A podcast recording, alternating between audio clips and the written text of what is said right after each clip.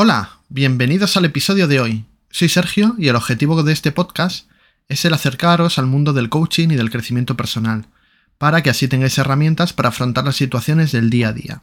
En este segundo episodio os vamos a hablar de la acción, de qué nos impide tomarla y de cómo motivarte para tomar acción. ¡Comenzamos!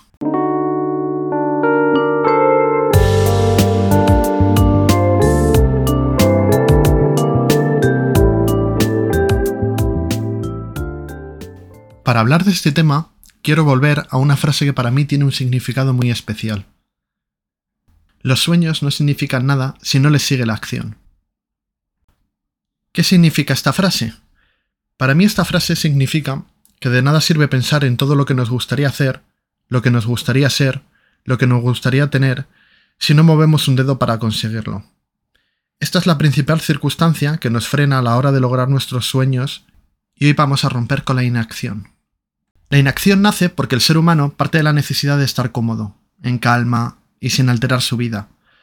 Todo cambio supone salir de una zona de confort, supone un reto, y nuestro cuerpo, consciente e inconsciente, activan su mecanismo de defensa. Esta autodefensa se puede romper o engañar, y hoy veremos cómo hacerlo.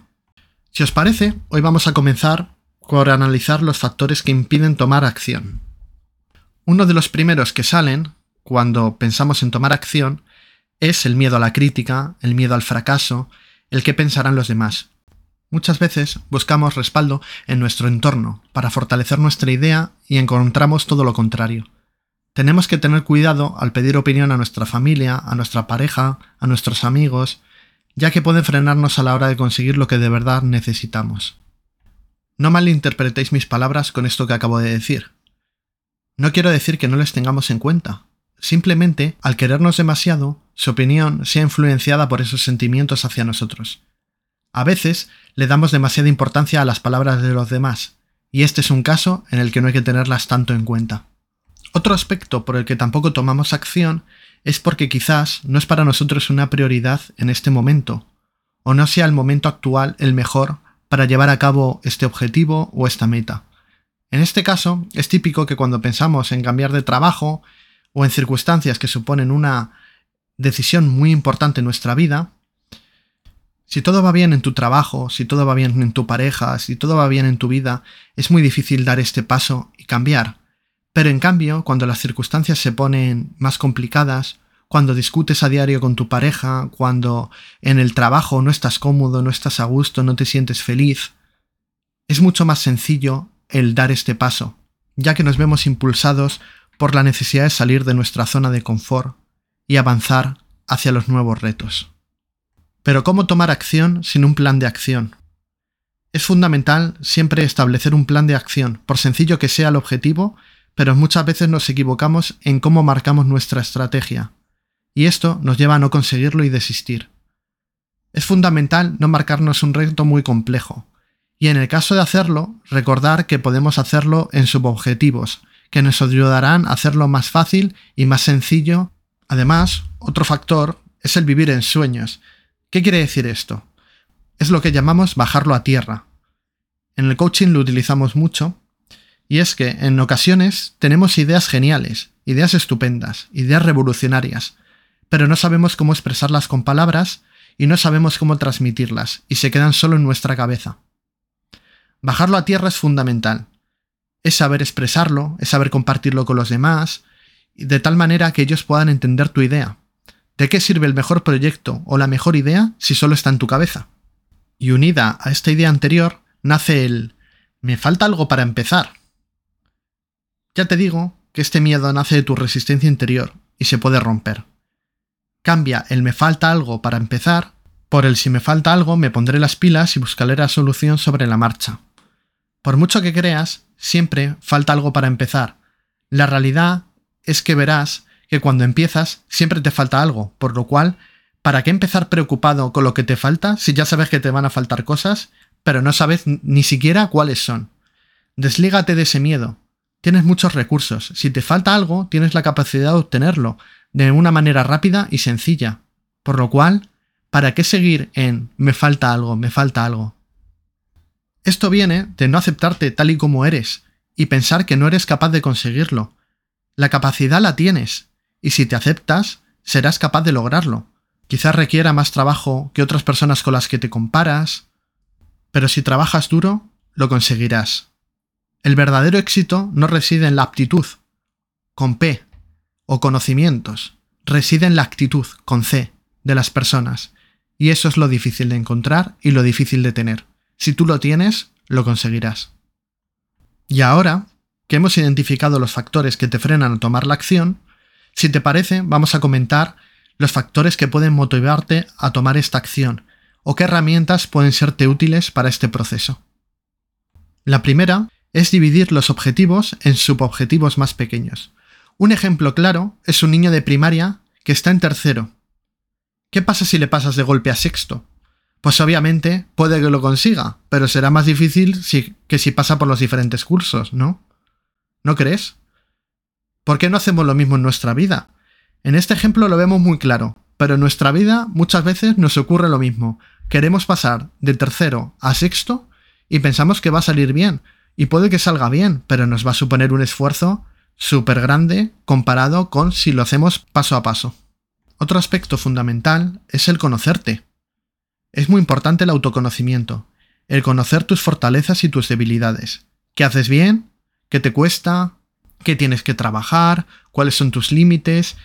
¿De lo que eres capaz de hacer? ¿A qué hora rindes más? ¿Cuál es el mejor momento para ponerte? Si este es el mejor momento para la tarea. Conócete. Además, elimina las distracciones. Todos somos conscientes de cuáles son las cosas que nos alejan de nuestros objetivos, qué nos acerca y qué nos quita tiempo. El eliminar esas distracciones nos hará ser más eficientes y dar menos tumbos, ir directos y alcanzar nuestro objetivo.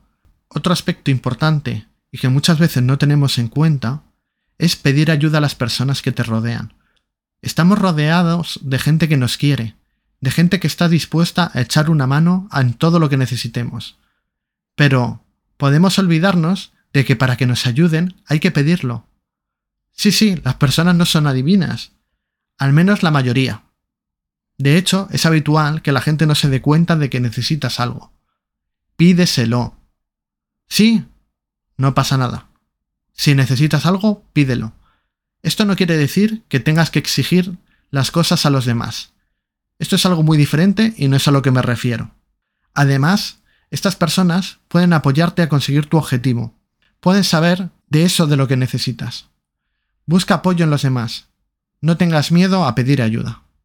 Otro aspecto importante es encontrar actividades que te den energía o que te relajen dependiendo de lo que necesites en este momento. Evita las actividades que te quitan energía, salvo las que sean estrictamente necesarias. Es importante para tu salud y para activarte y ponerte en marcha. Haz un horario de tus actividades y cúmplelo. Sé organizado y ordenado.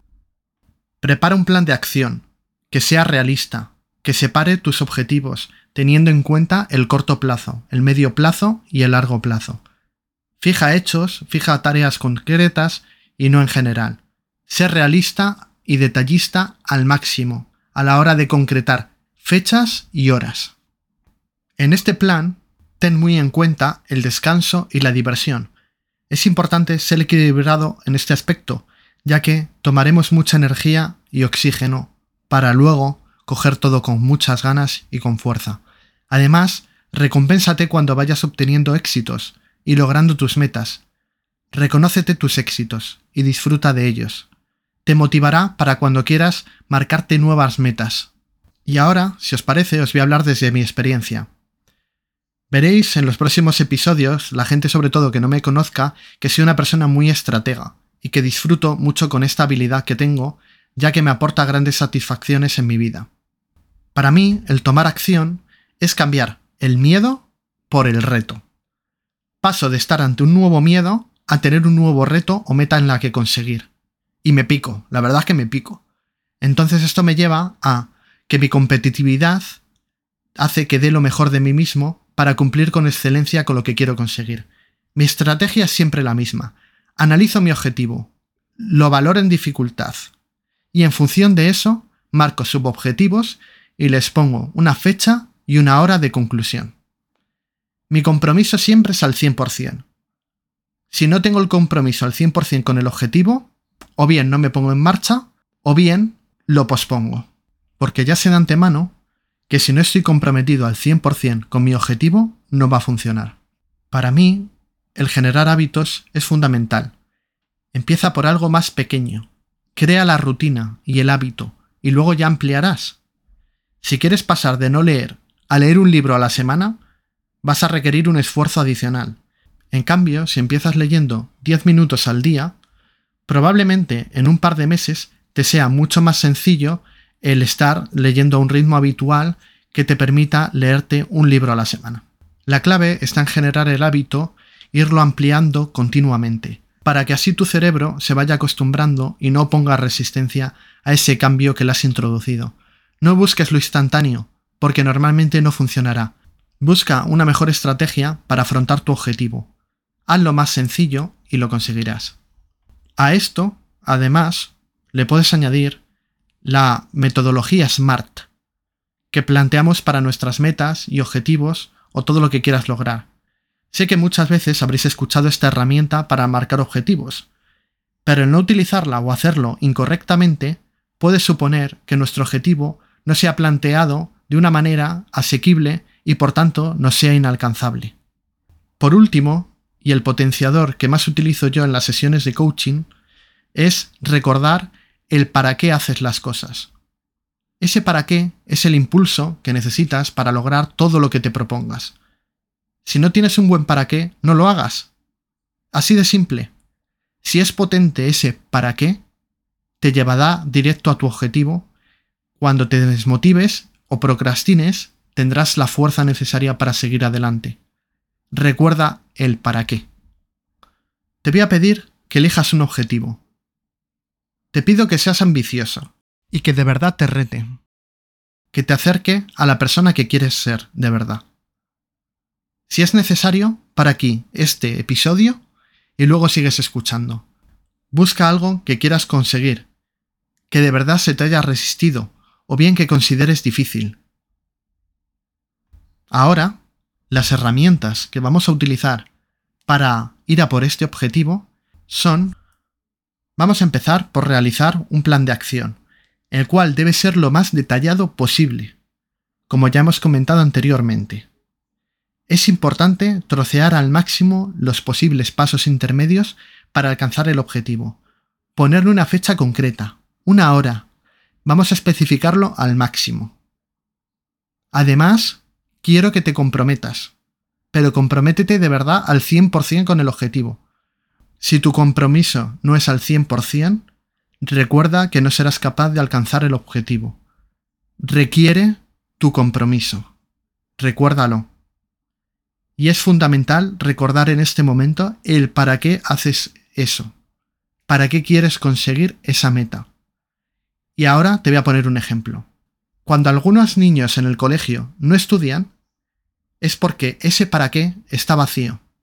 En cambio, si el niño entiende el fin, el niño tiene una ilusión, el niño quiere ser algo en el futuro, y lo tiene bien claro, tiene por lo que estudiar, tiene por lo que luchar, y él entenderá que es fundamental el estudiar para alcanzar esa meta y para su futuro.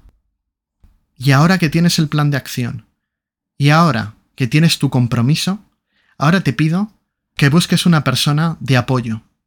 Puedes utilizar un coach, puedes utilizar una persona de tu vida cercana, de tu entorno. Lo importante es que os pregunte, y os lo digo entre comillas, os pregunte cómo va tu proceso y que sea conocedor de tu plan de acción. Esto hará que te sirva de apoyo y de seguimiento, ayudando a aumentar tu compromiso. En caso de no querer compartirlo con alguien, puedes ponerte avisos en tu móvil que te recuerden los diferentes subobjetivos que tienes que alcanzar y que te los recuerden en las fechas concretas. Esta herramienta puede ser muy útil si no dispones de una persona con la que quieras compartirlo, por lo cual te animo a intentarlo a través de este método en caso de que no dispongas de esa persona pero es fundamental el que tengas ese recordatorio y ese apoyo para garantizar tu compromiso. Y ya por último, te pido que analices qué ocurrió en otras ocasiones en las que fallaste, en las que no conseguiste alcanzar este objetivo, para que te mentalices de que no puedes cometer los mismos errores. No podemos tropezar con la misma piedra. Ya aprendemos de nuestros errores para no volverlos a cometer. Y ahora, si os parece, os voy a hacer una recomendación. Es el libro de conversaciones cruciales de Kerry Peterson. Es un libro que más que a la toma de acción en general, os va a ayudar a daros recursos para esas conversaciones que muchas veces tenéis que tener para tomar la acción. Este libro va a darte esos recursos. Si vuestro objetivo es recuperar una relación interpersonal o bien necesitamos personas para alcanzar ese objetivo, te puede ayudar mucho. Y además, una película que os invito a ver es 127 horas. Sobre todo, quiero que la toméis como una metáfora, no de manera literal, porque cuando veáis la película entenderéis a lo que me refiero, pero es un claro ejemplo de toma de acción. Y por último, para concluir este episodio, quiero traeros una reflexión metafórica. Si quisiéramos ir de Madrid a París en coche, tenemos un largo camino por delante. No hay duda. Es un camino que nos va a llevar mucho tiempo, que no sabemos muy bien cómo ir hasta allí. Ahora te planteo, ¿cuál sería la forma de afrontar este viaje? Probablemente mucha gente, de los que me estáis escuchando, piense que el mejor resultado es subirse al coche e ir preguntando por el camino. Otras personas lo preparan durante semanas y se marcan un mapa de cómo ir. Otros, en cambio, cogerán y pondrán en el móvil la aplicación GPS y pondrán el destino. Ahora te traigo la reflexión. Lo importante es que sabíamos dónde estábamos y a dónde íbamos. ¿Sabes dónde estás? ¿Sabes a dónde vas? ¿Sabes buscar la información de cómo ir? ¿O qué aplicación necesitas para ir? ¿Tienes miedo a preguntar a quién ya ha estado allí? ¿Tienes miedo a preguntar por el camino? No olvides echar gasolina y llevar comida para el camino, porque igual te pilla algún atasco, o puede que algo de nieve. Quizás tengas que parar a dormir por el camino, incluso pasar alguna noche. En algún momento la carretera estará en obras, y tendrás que volver hacia atrás para seguir hacia adelante en tu camino. Ahora quiero que extrapoles esto a tu vida. Hay múltiples caminos para ir a París, pero lo importante es que ya sabes a dónde quieres ir y que vas a hacer todo lo posible por ir. Avísame cuando llegues, que yo ya estuve allí y voy de camino para ahora a un nuevo destino. Eso sí, siempre podré echarte una mano si no sabes muy bien cómo ir. En el próximo episodio hablaremos del estrés postvacacional. No te lo pierdas. Gracias por estar ahí y por escuchar el podcast en iBox, Google Podcast, Apple Podcast, Spotify o cualquiera de las plataformas donde lo escuchéis. En dos semanas continuamos con un nuevo episodio. Ya sabéis que podéis, mientras tanto, contactarme directamente a través de mi Instagram, Sergio Life Coach, para lo que necesitéis. Hasta pronto.